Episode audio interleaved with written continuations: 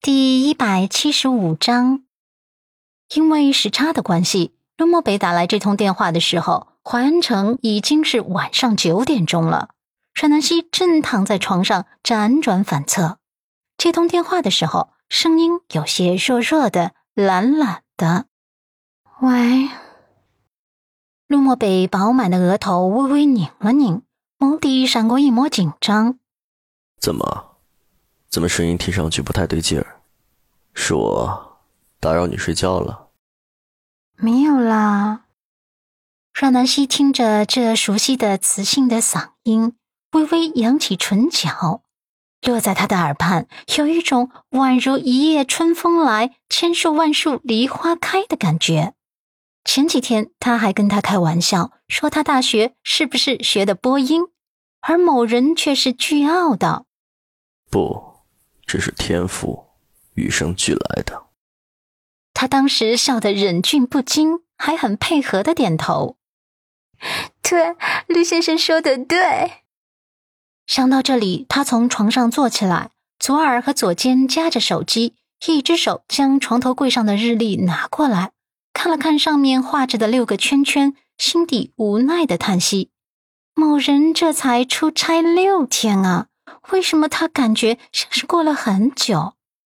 他手指穿透发丝，将洒落在肩头的碎发别在耳畔。明亮的水晶灯光芒照射下，他的手指白嫩修长，动作柔美不已。在干嘛？陆漠北又问。在睡觉啊。阮南希答。那么，我吵到你了？没有。我睡不着。陆漠北嗓音里弥漫了一层关心。为什么睡不着？还因为阮依人的事情在纠结？阮南希小手缠绕着自己的发丝，一圈圈的缠绕，然后再松开。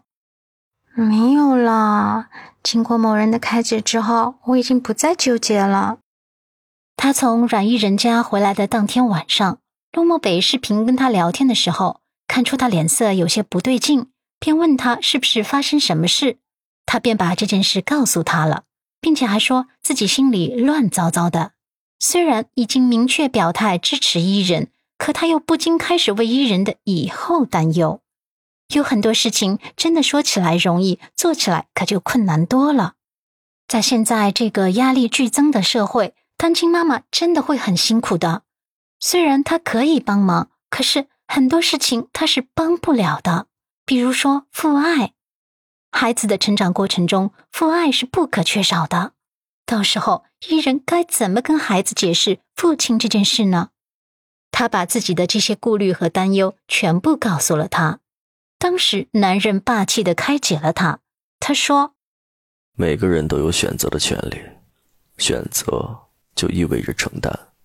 他既然选择了。”就已经做好了承担一切的准备，幸福在自己心里，不在别人眼里。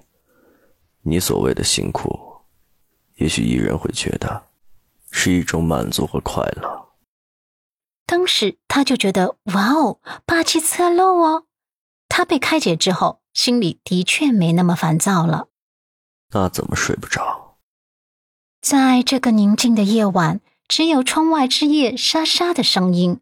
而陆漠北的嗓音无疑是这夜色的一抹风采，点缀着整片夜幕。这样熟悉的嗓音勾起了他的思念，眼眸中流淌出涓涓的情愫。轻摇背齿，看向男人平时喜欢躺的位置，那里空空如也，而他的心口也仿佛变得空落落的。他眸光有些暗淡，抓住边上的枕头抱在怀中。小嘴撅的都能挂个酱油瓶子了，怎么不说话呀？陆漠北等了一会儿，没等到他的回答，不由得又追问了一句。他习惯性的伸手去摸口袋内的香烟，可转身看见身后的大床后，他又强压下想要抽烟的冲动，因为他很自然的想起南希之前在家里撒娇闹着要他保证不在卧室抽烟。让南希有些扭捏，这个问题要怎么回答呢？总不能说自己是想他想的睡不着吧？他这是不是有点太不矜持了？